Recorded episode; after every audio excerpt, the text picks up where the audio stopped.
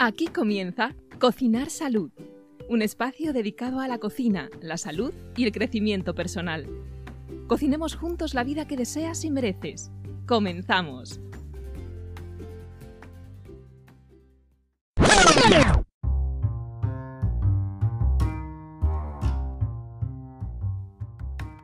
Hola, hola, hola, ¿cómo estamos, queridos y queridas oyentes, querido compañero?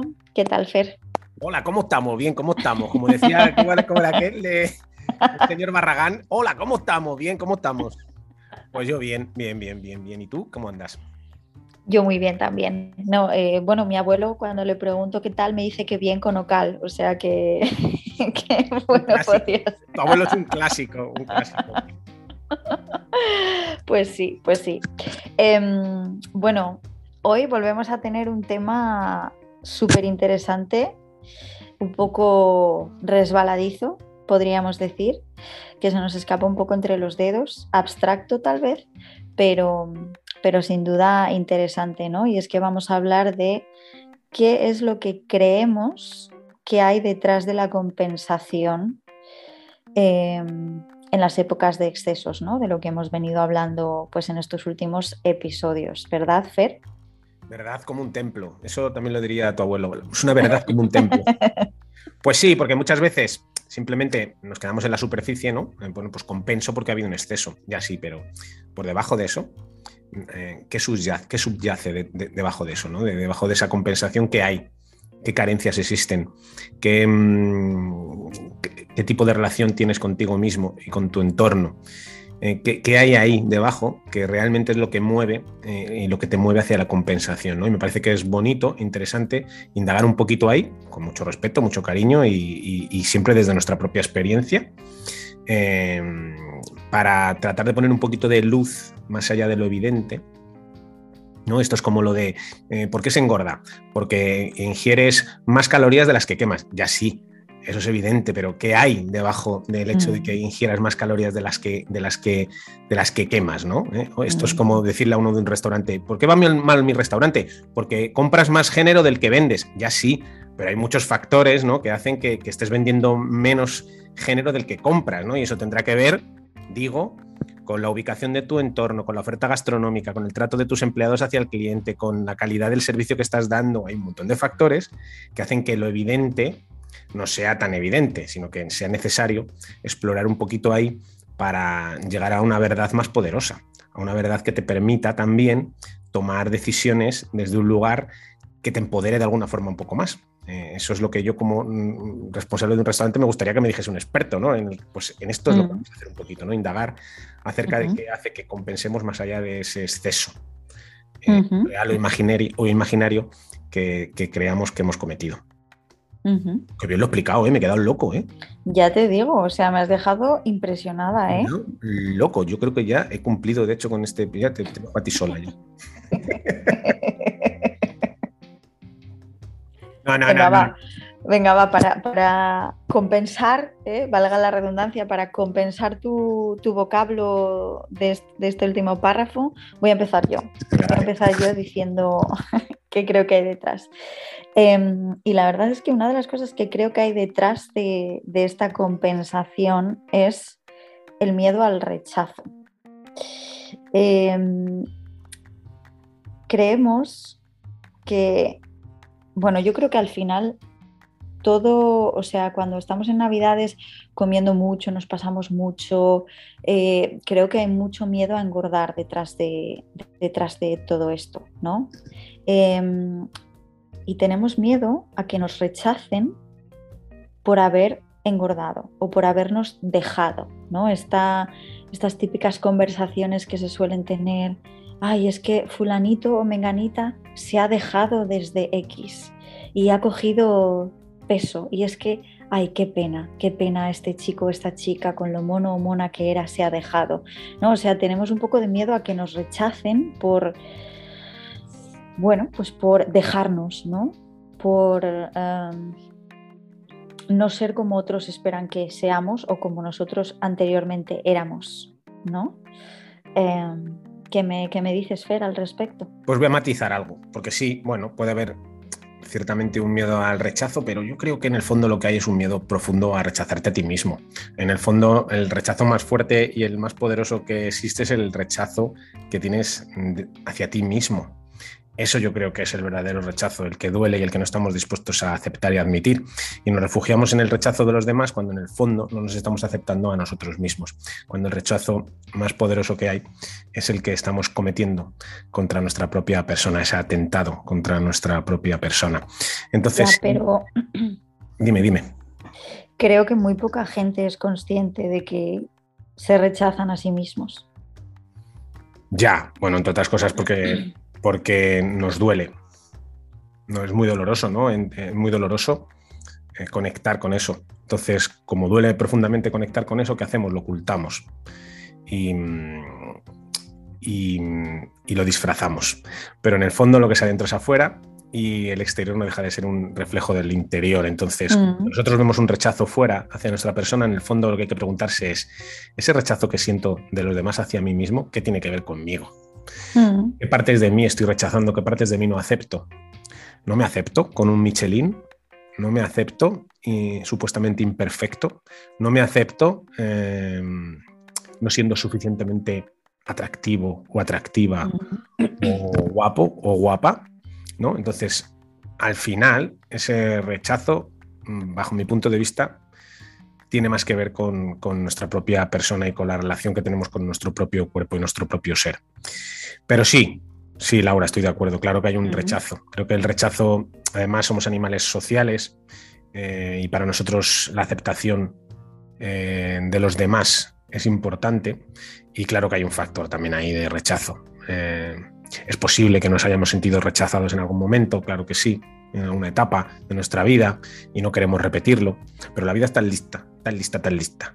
Va a poner todo el rato situaciones en las que te vas a sentir rechazado precisamente para que, para que superes ese rechazo, ¿no? Se llaman reactancias, reactancias, ¿no? Esas reactancias que la vida va generando constantemente para que te las trabajes. Ah, que es que esto, te, esto te dolió, no te preocupes, que te lo voy a poner mm, delante otra vez para que, para que lo superes, porque lo que quiere la mente básicamente es que sobrevivas y que cada vez seas mejor. Mm. Em, y que la raza de alguna forma, pues cada vez sea mejor. Entonces ese es un poco el, sentido evolutivo y, y al final ese rechazo social claro que duele, porque somos animales sociales. Bueno, pues yo qué sé, qué, movida, ¿no? Pues sí, una movida bastante gorda, pero ¿qué más dirías tú que hay detrás de la compensación? Bueno, pues poca autoestima, seguramente. Poca autoestima que tiene que ver bastante con lo que estábamos hablando antes, ¿no? Eh, seguramente no, no, no, no, no, no te amas enteramente, no te aceptas enteramente, no, no te sientes suficiente, eh, te ves pequeño, te ves eh, poca cosa. Y entonces, claro, en esa búsqueda de, ser lo suficiente y de, de, sentirte bien contigo mismo, pues somos capaces de hacer casi cualquier cosa.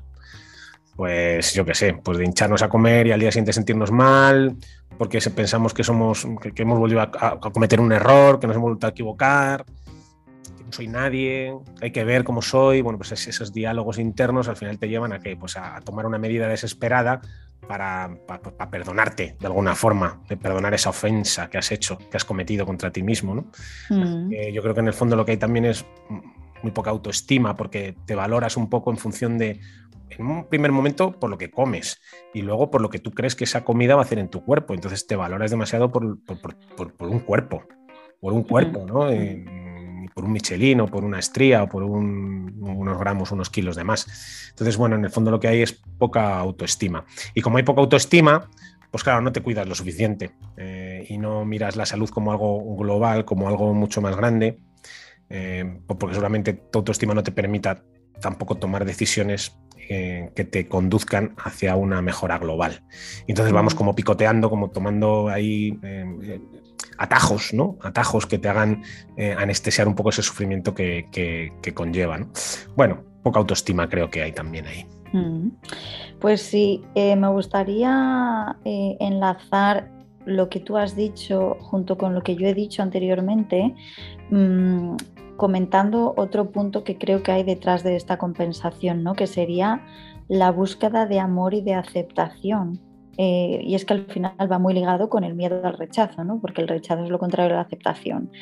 Y yo creo que todos tenemos esta necesidad muy, bueno, pues muy primitiva, ¿no? De sentirnos amados, de sentirnos protegidos, de sentirnos aceptados en la tribu, al final, porque, bueno, desde siempre, ¿no? Eh, la persona que estaba fuera de la tribu se moría, no podía sobrevivir, se quedaba atrás. Y creo que lo tenemos, bueno, no es que lo crea, sino que es así, ¿no? Hay muchos estudios, libros eh, que lo confirman, que seguimos teniendo esta mente primitiva y buscamos el pertenecer buscamos el pertenecer a un grupo en la sociedad, ¿no? Y, bueno, pues yo creo que esta compensación y este intentar, em,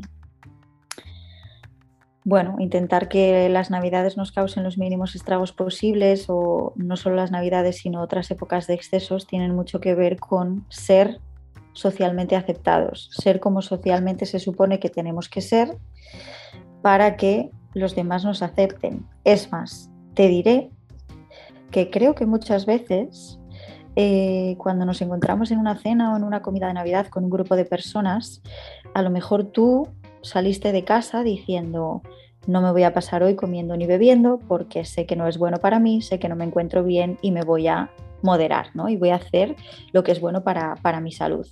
Pero llegas allí y tus compañeros, compañeras, familiares X lo están haciendo. Es decir, tu tribu tu grupo al que perteneces, al que sientes que quieres pertenecer, están haciendo cosas determinadas como beber más de la cuenta o comer más de la cuenta o etcétera. Y te hacen comentarios del tipo, anda, venga, hombre, que por una cerveza no pasa nada, anda, venga, hombre, no seas soso, anda, venga, come un poco más, no dejes eso en el plato. Y al final, eso también influye en que tú, por miedo al rechazo, y en esa búsqueda de amor y de aceptación tan primitiva y tan inconsciente, aceptes a hacer cosas que no quieres hacer para pertenecer. Hmm.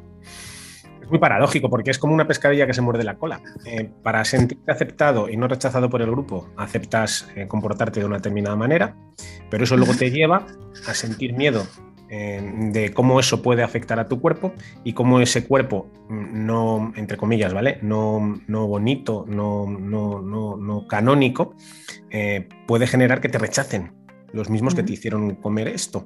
Entonces, al final, ¿qué haces? Compensas. Y estás todo el rato en esa montaña rusa, montaña rusa en la que hay efectivamente, como decía antes, una falta de autoestima muy grande en la que no eres capaz de ver tus valor, tu valor o tus valores por encima de tu cuerpo o por encima de, lo que se supone que eso dejas de ser. Entonces, sí, la búsqueda del amor y, la aceptación, yo creo que hay una frase muy bonita que, me gusta mucho contar, ¿no? Y es que, la, porque el amor, yo, creo que no hay cosas buenas y malas en el mundo. ¿no? Yo no creo que haya cosas buenas o malas porque sí, sino que yo creo que tiene mucho que ver también con el uso que se hacen de las cosas. Entonces, nadie, nadie nadie dice, nadie se le ocurriría decir que el amor es malo. Pero sin embargo, por amor hacemos mucho daño. ¿Sabes? Por amor hacemos un montón de daño. Por amor, los padres muchas veces hacen mucho daño a sus hijos porque quieren lo mejor para ellos y en el fondo lo que están haciendo es coartarles, coaccionarles, frenar todas sus eh, iniciativas, simplemente por amor. Mm. sí, sí, sí.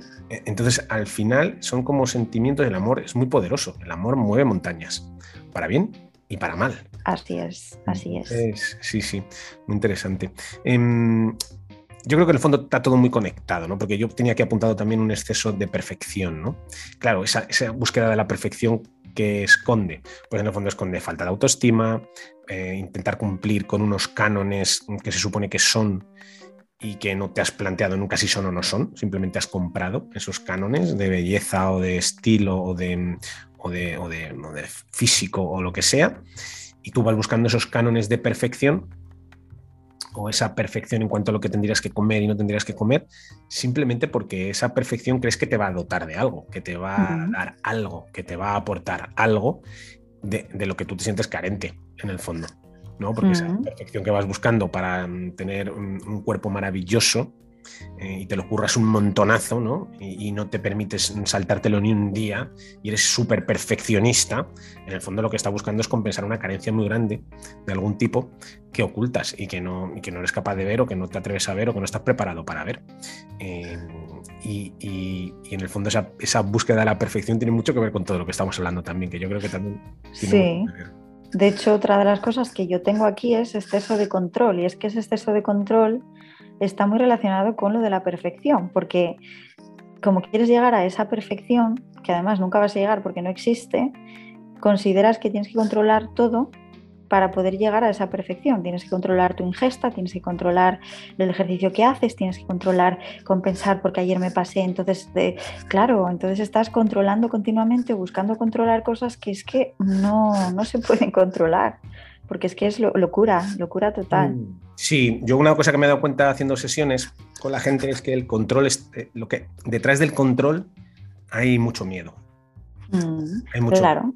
Hay mucho miedo, mucho, mucho, mucho miedo. La gente que controla mucho lo que necesita es una zona de, ni siquiera de confort, una zona de seguridad que crean y construyen a través del control. Si yo controlo mucho mi entorno, lo que hago, lo que no hago, si, yo me, controlo, me convierto en un mega controlador, lo que hago es, mm, em, de alguna forma, mitigar esa amígdala que es muy reactiva y que está todo el rato poniéndome en situaciones de peligro constante. Entonces el control tiene mucho que ver con el miedo y el miedo tiene que ver con, pues con, en este caso, pues a lo mejor no tener un cuerpo que me permita, no que sé, lo que sea, o no, dar la talla en no sé cuántos, o lo que sea, ¿no? Entonces el control yo creo que también tiene mucho que ver con, un miedo, un miedo a, a perder el control, a perder el control y lo que eso supondría. Mm, que eso supondría, a, los peligros que, me enfrentaría si pedís el control, pero que en la mayoría de los casos son imaginaciones. Es la mente creando peligros constantemente donde no existen simplemente para protegerte. Y claro, hay gente que somos muy reactivos, que tenemos una amígdala muy reactiva y estamos constantemente creando peligros en nuestra mente porque somos muy anticipatorios y estamos anticipándonos constantemente a esos peligros, que son sí imaginación pura y dura, porque nunca, nunca, o al menos hasta el momento, no han ocurrido. Forma parte de. Bueno, mm, sí. Bueno, yo este tema me toca. O sí, pueden haber ocurrido en alguna ocasión y no quieres repetir. Eso puede pasar también, ¿vale? Sí. En un momento dado ah. sufriste por algo concreto y entonces ¿qué haces? Te vuelves mega controlador para que eso no vuelva a suceder. Sí, sí, sí, sí, totalmente, totalmente, totalmente. Este tema, bueno, me toca muy de cerca porque yo soy la reina del control. Eh, eh, y, estoy totalmente de acuerdo con lo que has dicho, o sea, sin duda, sin duda. Eh, también te diré que creo que el control no es malo porque el ser así de controladora em, o de anticipadora me ha salvado de muchas cosas en la vida. Es decir, ha habido mucha gente que me ha contado, Guau, he tenido este problema, no sé qué, y es que eso a mí no me pasa porque yo ya lo veo venir y anticipo y es que mm, me ahorro muchas, muchos, muchos disgustos. Pero claro, tiene la cara B, que la cara B es muy negra y muy turbia. Entonces, bueno. Yo creo, que, mm, como decía antes con el amor, no hay nada bueno ni malo. El control tiene su función y siempre y cuando el control esté a tu servicio y no tú al servicio del control, pues será bueno. El problema es cuando ese control te absorbe y te convierte en un ser humano disfuncional y que te genera problemas realmente. ¿Cuántas relaciones de pareja se van al garete? Porque hay una de las partes que es mega controladora porque tiene un miedo atroz y crea situaciones en su mente que no han sucedido nunca y eso la convierten en una pareja realmente disfuncional porque es convivir con una persona así. Claro. Entonces, bueno, el control ni es bueno ni es malo.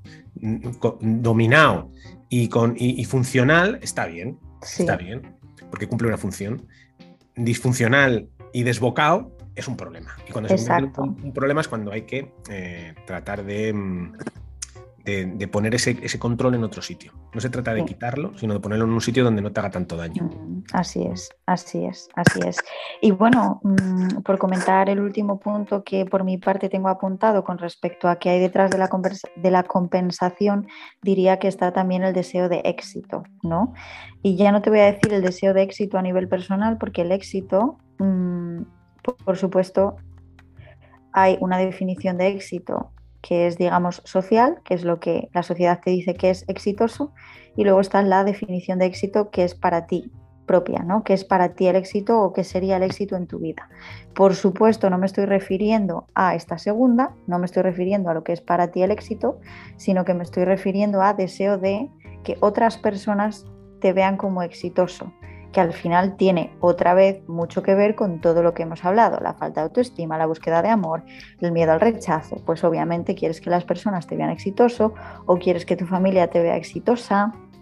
Eh, y que, y que, bueno, pues que consideren, jo, pues esta persona, mira qué, bien le va o, que, o cómo ha avanzado o, o, que hablen de ti, que te tengan en un altar. Entonces, bueno, pues una vez más creo que influye, ¿no? Quieres que, pues que las personas te vean como, wow, qué tío, qué tía más, más guay, más top, ¿no? Qué guay, qué guay. Oye, se me ocurre que podíamos dar un, así, ¿eh? esto es improvisado, un consejito, eh, cada uno de nosotros, un poco para, para, finalizar este episodio. A mí se me ocurre, a mí se me ocurre que, que sería bueno, si estás en esta situación, eh, buscar un poco de aceptación.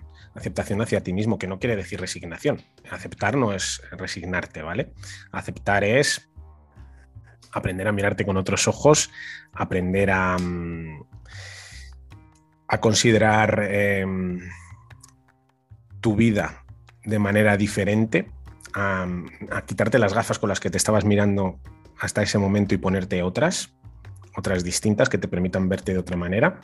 Y si hay algo de ti que no te gusta, pues a por ello, a cambiarlo. Pero siempre mm, que esos cambios sean vengan desde un lugar de profundidad, que, no sean banales, porque los cambios desde la banalidad em, no, no, son duraderos. Mm, por ejemplo, si quiero cambiar mi físico que no me gusta, ¿por qué? Porque quiero sentirme guapo. Ya sí, pero es que después detrás de ese guapo hay un montón de cosas detrás mm. que deberían de ser los verdaderos motivos por los que tú quisieras cambiar tu físico, no por verte guapo en el espejo, sino porque a lo mejor tienes la autoestima por los suelos, porque te has sentido rechazado muchas veces, a lo mejor hay que trabajar eso un poquito en profundidad para que ese sentirme guapo tenga un verdadero sentido mm. para tu vida y no se convierta en un objetivo banal, en algo superficial que se te va a escapar entre los dedos, no, se te va a escurrir, no, no vas a poder atraparlo, va a ser imposible porque no hay unos cimientos sólidos ahí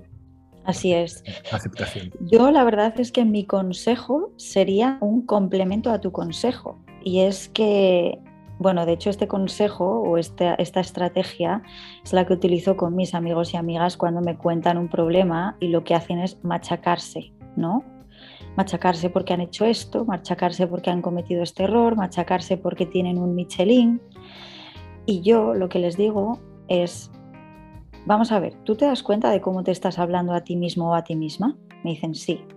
Y digo, vale, si yo te llegara a ti diciéndote, jolín, es que he engordado dos kilos y me sale un Michelin, ¿tú me hablarías a mí como te estás hablando a ti? ¿Tú me machacarías así? ¿Tú me harías llorar? Me dicen, no. Y digo, vale, ¿qué me dirías?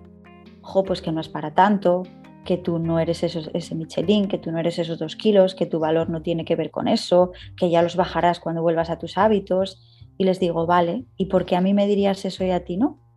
Porque a ti te machacas. Entonces siempre digo, háblate por favor a ti mismo, a ti misma, como me hablarías a mí o como hablarías a una persona que quieres y que es importante para ti, porque tú eres la persona más importante de tu vida. Así que creo que básicamente ese es el consejo que daría háblate a ti mismo como hablarías a otra persona a la que quieres y aprecias. Bueno, bueno, qué serio nos hemos puesto, ¿no? qué locura. Bueno, ha sido muy bonito, la verdad. Pues mm, yo creo que vamos a cerrar aquí. No se me ocurre una mejor manera de cerrar que con este consejo que has dado. Cuida la manera en que hablas, sé bondadoso y amable contigo mismo, porque nadie lo va a ser si no. Exacto. Hay una frase muy bonita de una poeta irlandesa de una poetisa irlandesa que se hizo famosa, ella ya era famosa, ¿no? Pero se hizo muy famosa a raíz de una película que se llama Old Boy, coreana, que luego, pues Estados Unidos, pues como siempre Hollywood tuvo que hacer la versión y estropearla. Pero en la película Old Boy eh, hay una frase que es de esta poetisa que dice ríe y el mundo reirá contigo, llora y el mundo y llora y llorarás solo. Mm. Ríe y el mundo reirá contigo, llora y llorarás solo. Pues eso. Mm. Pues, pues sí. Pues eso. Pues sí. Pues muy bien. Bien, Fer. Oye, no me pises, que llevo chanclas. Esto también lo diría tu abuelo. no me pises que llevo chanclas. ¿Qué tal? Oye, al final, estás, al final estás diciendo tú más frases de abuelo que mi propio abuelo, así que no sé que yo. Te voy a decir una cosa, yo que soy casi casi de la quinta de tu abuelo.